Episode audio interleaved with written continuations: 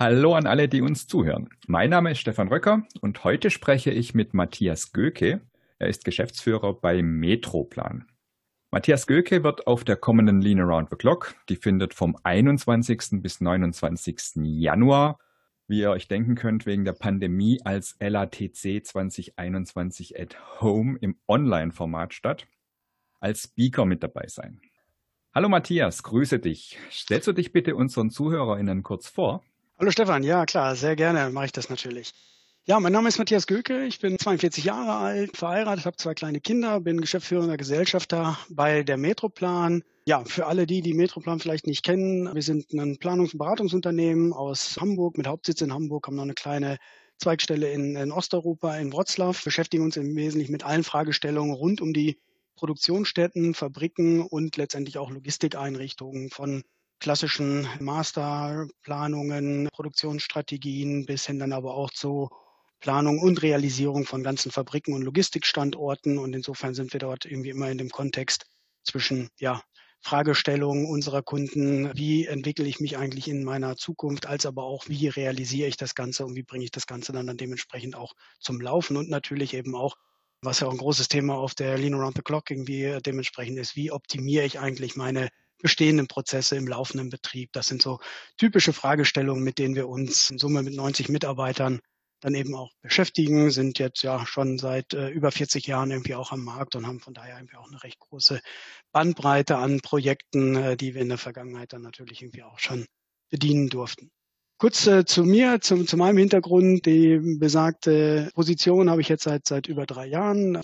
Nach meinem Studium Wirtschaftsingenieurwesen habe ich schon mal seinerzeit hier bei der Metroplan äh, meine berufliche Karriere gestartet, habe mich dort viel mit Logistikplanung, Fabrikplanung auseinandersetzen dürfen habe dann aber den Drang verspürt, äh, in das ganze Thema Operational Excellence äh, deutlich tiefer irgendwie auch einzusteigen. Bin dann sozusagen in die Operative beim Maschinen- und Anlagenbauer bei der Firma Still irgendwie auch eingestiegen, habe mich dort mit dem ganzen Thema Lean beschäftigen dürfen. Dann bei der Lufthansa Technik, auch dort im Zentralbereich mit sehr intensiv mit dem Thema Operational Excellence in der Einführung, als aber auch in vielen, vielen Projekten im, im Doing beschäftigen dürfen. So nochmal einen kleinen Ausflug in die Automotive-Welt zur Firma Heller gemacht, habe mich damit Werkstrukturen und Optimierungen äh, weltweit dann irgendwie auch auseinandersetzen dürfen und konnte jetzt dann diese Erfahrung dann hier jetzt wieder mit einbringen und macht das Ganze jetzt dann eben seit drei Jahren in der besagten Position und freue mich immer wieder auf spannende Projekte, diese dann eben auch mit zu begleiten. Der Titel deines Vortrags, den du im Januar halten wirst, lautet Target Costing in der Fabrikplanung. Wie viel Unternehmen für ihre zukunftsweisende Fabrik investieren dürfen. Was dürfen wir denn da von dir erwarten? Tja, das ist eine gute Frage, Stefan. Nein, also ich möchte eigentlich gerne auf unterschiedliche Fragestellungen natürlich dann irgendwie auch gerne Antworten geben. Also Hintergrund des, des, des, Titels oder auch letztendlich des Vortrags ist, dass wir natürlich immer sehr früh irgendwie auch von Unternehmen oder mit Unternehmen konfrontiert werden, die letztendlich eine neue Fabrik planen wollen, ihre Fabrik reorganisieren wollen, umplanen wollen etc. Und da beantwortend oder wird oftmals irgendwie sehr spät erst in dem Prozess dann irgendwie auch beantwortet, ja Mensch, was, was kostet mich denn diese Fabrik und kann ich mir das denn dann am Ende des Tages überhaupt leisten? So und hier haben wir jetzt eben auch gerade über die letzten Projekte den Ansatz entwickelt, dass wir eigentlich sehr früh eben auch schon in diesem Prozess eben auch, wenn diese Zielsetzung des Projektes irgendwie auch feststeht, gemeinsam mit dem Kunden herausarbeiten, Ne, an welchen Stellen darf ich eigentlich wie viel investieren, damit diese Investition für mich eigentlich auch eine gute Investition ist? Weil das ist eigentlich immer das, was wir als Metroplan unseren Kunden dann irgendwie auch mitgeben wollen, ist halt, sag mal, diese Entscheidungssicherheit. Also tue ich mit dieser oder ne, werde ich mit dieser Entscheidung eben auch die richtigen Dinge irgendwie auch tun. Und da ist natürlich dann irgendwie auch eine, eine, eine sehr große Kernfrage, kann ich mir letztendlich auch diese Investition leisten oder aber auch, und das versuchen wir sehr früh herauszufinden, wie viel kann ich denn und darf ich investieren in meine Fabrikstruktur, in meine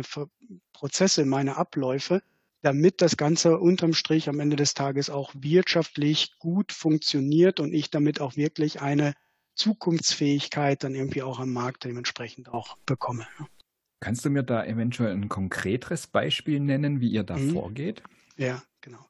Also ich kann dir gerne mal zwei, zwei Beispiele irgendwie auch geben, weil das sind so typischerweise auch so die, die Dinge von der Aufgabenstellung, die an uns herangetragen werden. Auf der einen Seite natürlich gibt es auch gerade in der aktuellen Corona-Lage natürlich die Situation, dass, dass äh, einige Kunden eben mit ihren Herstellkosten eben nicht mehr so wettbewerbsfähig sind, wie sie eigentlich sein müssten. Insofern eigentlich dann die Frage ist, Mensch, wie kann ich eigentlich meine Herstellkosten dementsprechend irgendwie auch reduzieren? So, da sind wir natürlich mit dem ganzen Thema Lean, über das sich ja auch diese Tage dann irgendwie auch dreht, irgendwo schon im Kern, wo wir sagen, was können wir über Prozessoptimierung irgendwie auch letztendlich erreichen. Ne?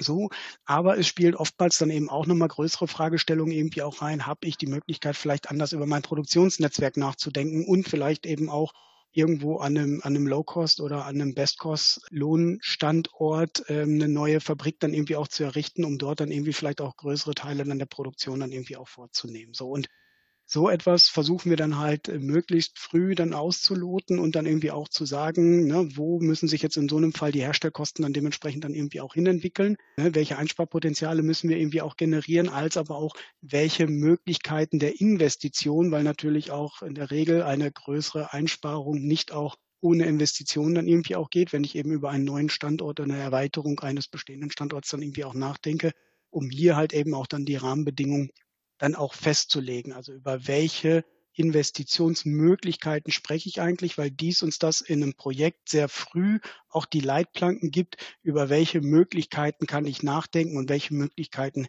kann ich irgendwie auch in den Betracht ziehen, ohne dass man sich sehr intensiv schon in, in, in alle möglichen Planungen verliert, um am Ende des Tages festzustellen, dass die Lösungen eigentlich nicht leistbar sind. So, das eben auf der einen Seite, wenn es jetzt eben sehr stark darum geht, Herstellkosten zu reduzieren.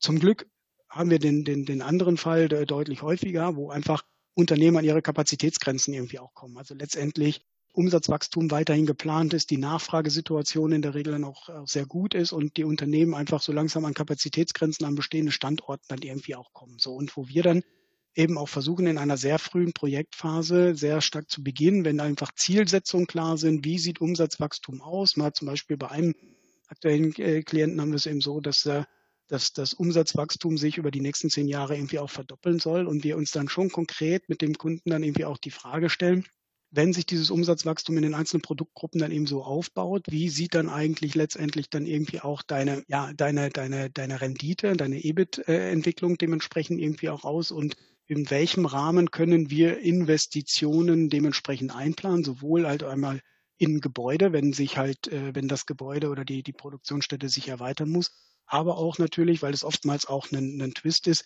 vielleicht mehr in Automatisierung von, von Anlagen, von Logistiksystemen, stärker in die Automatisierung, um dort eben auch kosteneffizienter dann am Ende des Tages zu sein oder aber eben auf kompakterer Fläche dann irgendwie auch mehr herauszubringen. Und das versuchen wir halt sehr früh auch im Rahmen ja, ähm, von, von letztendlich dann ja Return on Investment Rechnungen dann eigentlich schon in einer sehr frühen Phase Leitplanken zu setzen, bis zu welcher Maße kann ich eigentlich investieren, damit unterm Strich am Ende des Tages eine wirtschaftlichere Situation dann irgendwie auch von dem Unternehmen am Markt entsteht, ja. Und somit dann wir sehr früh eben auch Entscheidungssicherheit für das Unternehmen dann irgendwie auch geben, die richtigen Dinge zu tun. Da dürfen wir uns, glaube ich, auf einen sehr interessanten Vortrag freuen. Ich möchte darauf hinweisen, dass alle, die den Impuls von Matthias Göke live mitverfolgen und sich dann auch per Chat interaktiv beteiligen möchten, also ihr könnt dann Fragen stellen und mitdiskutieren. Ihr solltet euch den Freitag, den 22. Januar 14 Uhr merken und falls ihr das noch nicht getan habt, könnt ihr euch unter leanaroundtheclock.de ein Ticket dafür sichern. Falls ihr keine Zeit habt, an diesem Freitag euch den Vortrag anzuschauen, dann könnt ihr euch den nach der Veranstaltung als Aufzeichnung anschauen. Da werden alle Vorträge aus der Lean Around the Clock 2021 zur Verfügung stehen. Matthias, vielen Dank und bis dahin wünsche ich dir eine gute Zeit und bleib gesund. Stefan, danke. Vielen Dank äh, fürs Gespräch. Ich wünsche dir auch eine gute Zeit. Bleib auch du gesund und dann sehen wir uns letztendlich im Januar.